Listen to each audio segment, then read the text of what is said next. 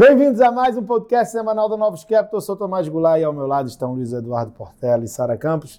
Nessa semana que tivemos reuniões de Banco Central, tivemos novos desenvolvimentos com relação ao sistema bancário e a nossa crise constante doméstica. Então vamos lá, Sara. Vamos lá começar pela decisão do Banco Central americano, que subiu os juros em 25 bips e na projeção manteve a taxa terminal inalterada em 5,1%, o que significa é, que o Banco Central vê no cenário base deles apenas mais uma alta de juros. E qual foi o, o ponto principal, né? o que, que a gente entendeu aqui de, de mais significativo?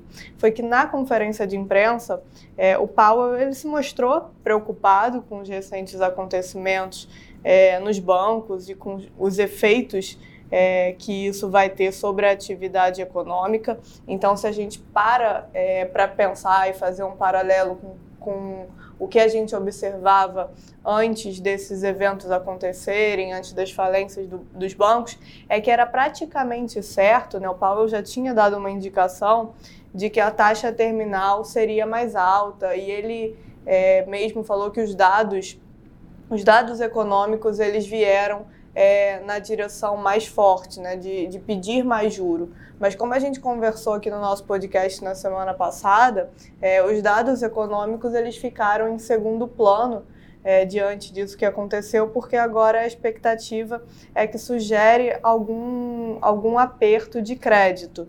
É, então, ao sinalizar é, estabilidade nessa taxa, nessa taxa terminal e não mais alta é, como seria antes, o que o Banco Central está dizendo é que parte do aperto é, que ele achava que precisaria fazer vai vir, na verdade, das condições de crédito mais apertadas.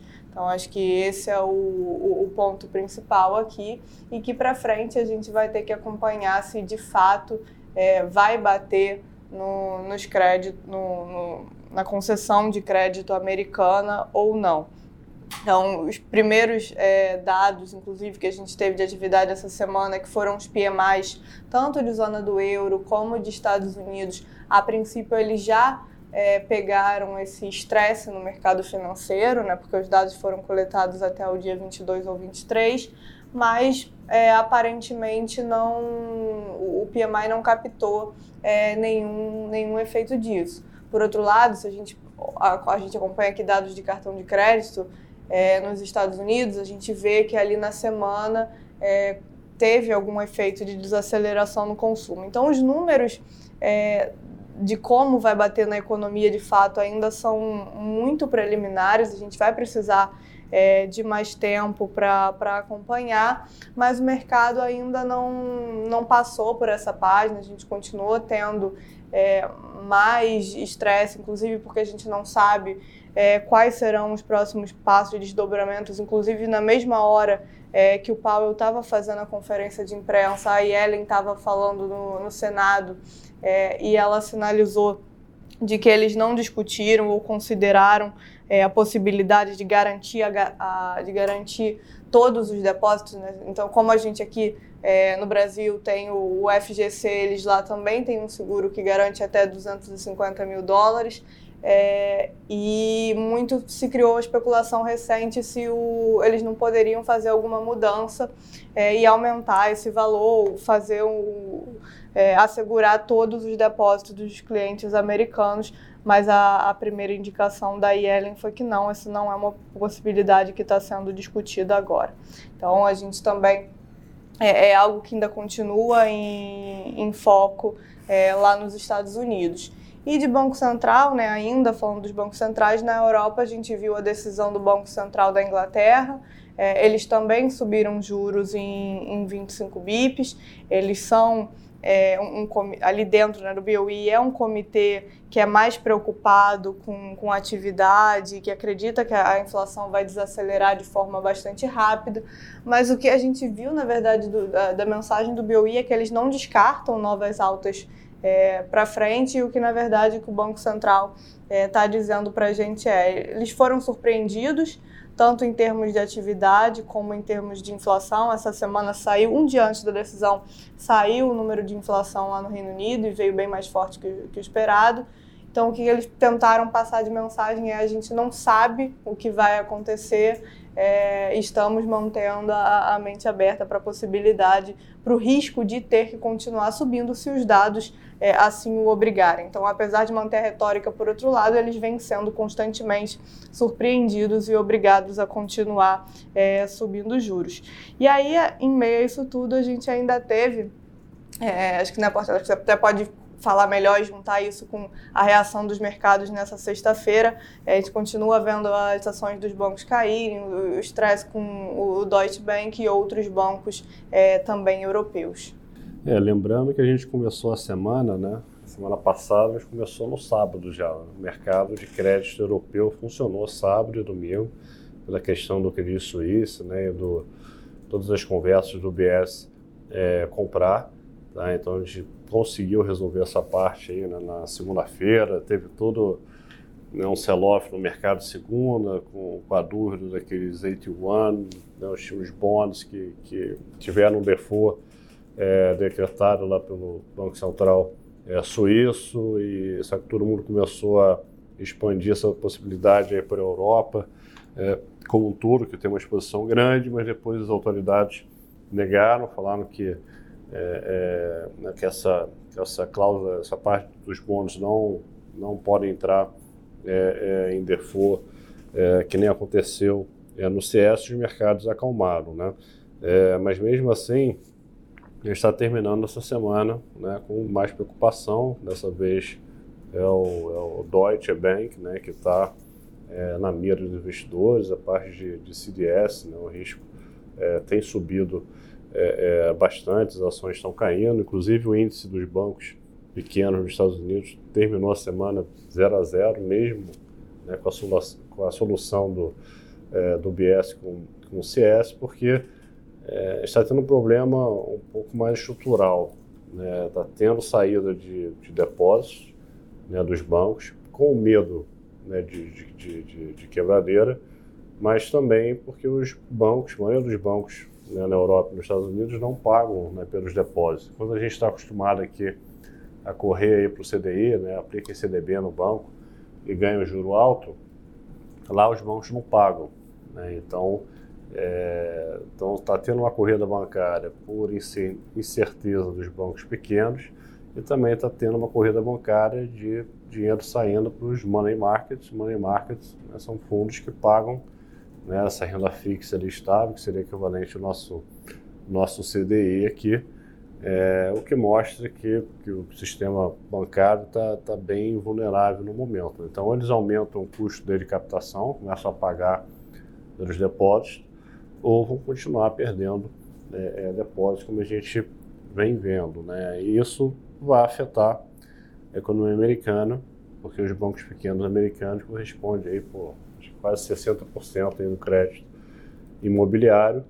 Né? Acho que todo mundo vai parar né, de dar crédito no momento, até, até, até ver onde é que vai estabilizar essa crise. O próprio Fed né, foi, foi um evento importante.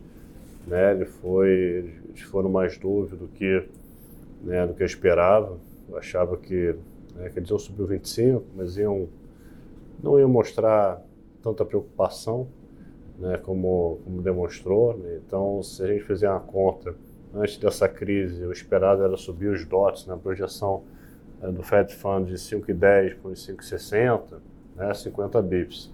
Então, eles deixaram estável em 5,10 e falaram dessa questão do aperto de crédito. Então, uma primeira conta deles é que esse impacto pode ter um equivalente a 50 bips de aperto né, no, no, no, nos juros e querem é, acompanhar é, né, os próximos números. Vai demorar para ver se efeito de crédito vai ter na economia americana, então muito, muito provavelmente eles né, devem, vão ficar estáveis na, na próxima reunião. O mercado segue muito nervoso, está colocando muita queda de juros, né, colocou uma queda de 0,25 no meio do ano, tem quase 100 bips de queda até o final do ano nos Estados Unidos.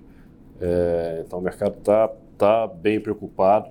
Né, então o mercado de juros chegou a fazer mínima hoje tá, nos Estados Unidos e rebotou um pouco da, do, do, do pior patamar ao longo do dia. Né? Isso tem sustentado as bolsas. Né? Então, a bolsa americana né, fechou a semana em alta com 1% de alta, na verdade quase 2%, a própria bolsa europeia aí com 1,60 de alta na semana, né, o mercado o IEM, né, que engloba os mercados emergentes, subiu aí 2,5 na semana, mas isso tem um, tem um limite, né? Então acho que fechamento de juros segura ativo de risco, mas o fechamento de juros está porque tem uma preocupação grande que a gente pode ter uma rápida recessão. Isso, acho que quando isso bater nos números, vai afetar as bolsas globais, ou se não bater nos números, se não tiver recessão, os juros vão ter que né, subir lá para 5,5%, 6%, e a gente vai acabar tendo uma recessão né, de qualquer maneira.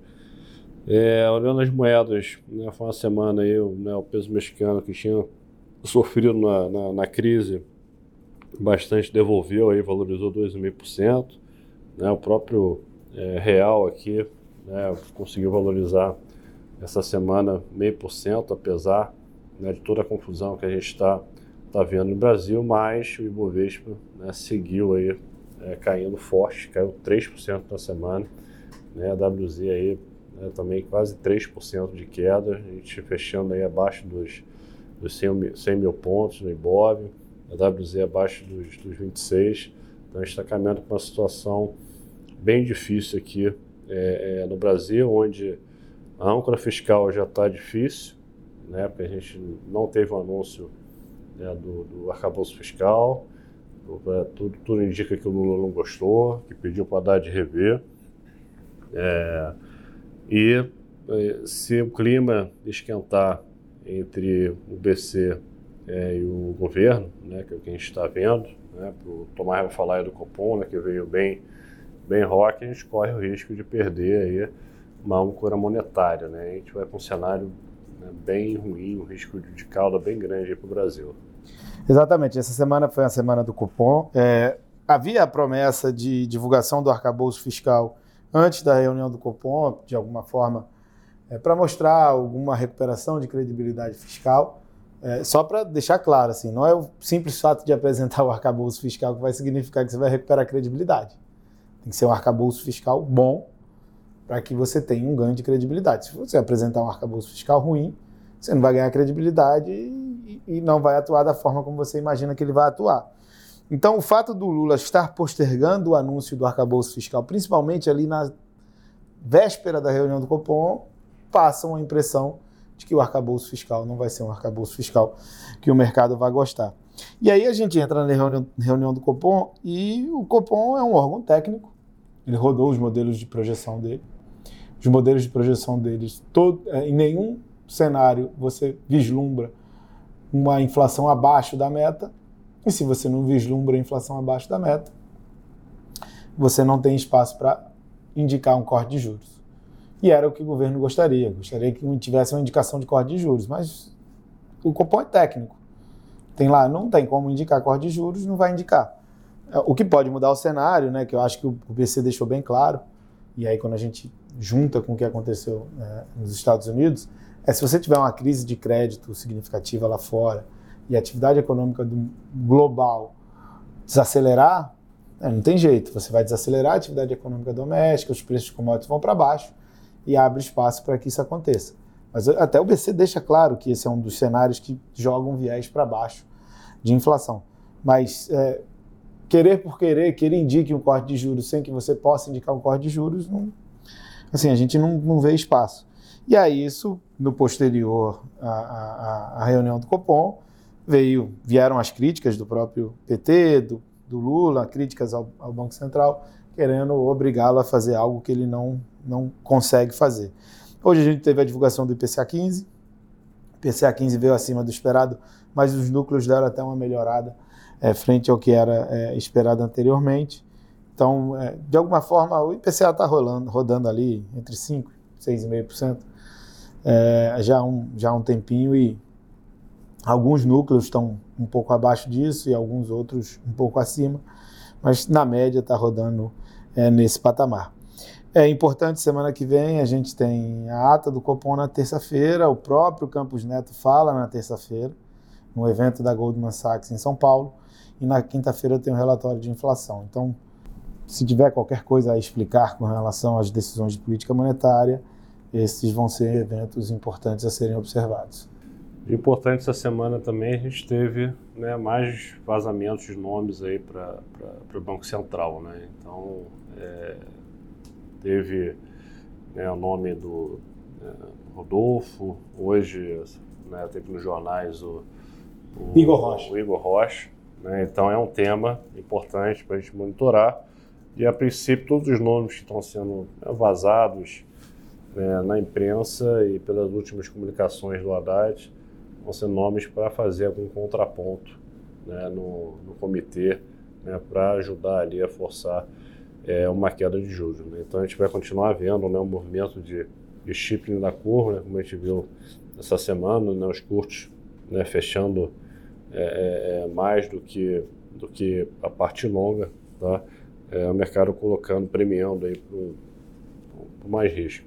E lá fora, Sara, a gente vai ter inflação na Europa, né, referente ao mês de março, né, então também número sempre importante, e ainda os PMIs de China, é, para a gente também ver no mês de março como se comporta a atividade pós, é, pós melhor momento de reabertura, digamos assim.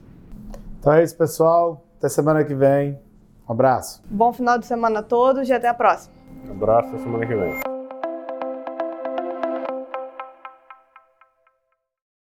A Novos Capital, gestora de recursos limitada, não comercializa nem distribui cotas de fundos de investimento ou qualquer outro ativo financeiro. Este podcast não constitui uma oferta de serviço pela Novos e tem caráter meramente informativo. A Novos utiliza informações de fontes que acredita serem confiáveis, mas não se responsabiliza pela exatidão de quaisquer das informações assim obtidas e utilizadas neste podcast, as quais não foram independentemente verificadas. Estas informações podem estar desatualizadas ou sujeitas a opiniões divergentes. Este conteúdo não constitui uma opinião ou recomendação, legal ou de qualquer outra natureza, por parte da Novos, e não leva em consideração a situação particular de qualquer pessoa. A utilização das informações aqui contidas se dará exclusivamente por conta e risco de seu usuário. Antes de tomar qualquer decisão acerca de seus investimentos, a Novos recomenda ao interessado que consulte seu próprio consultor legal.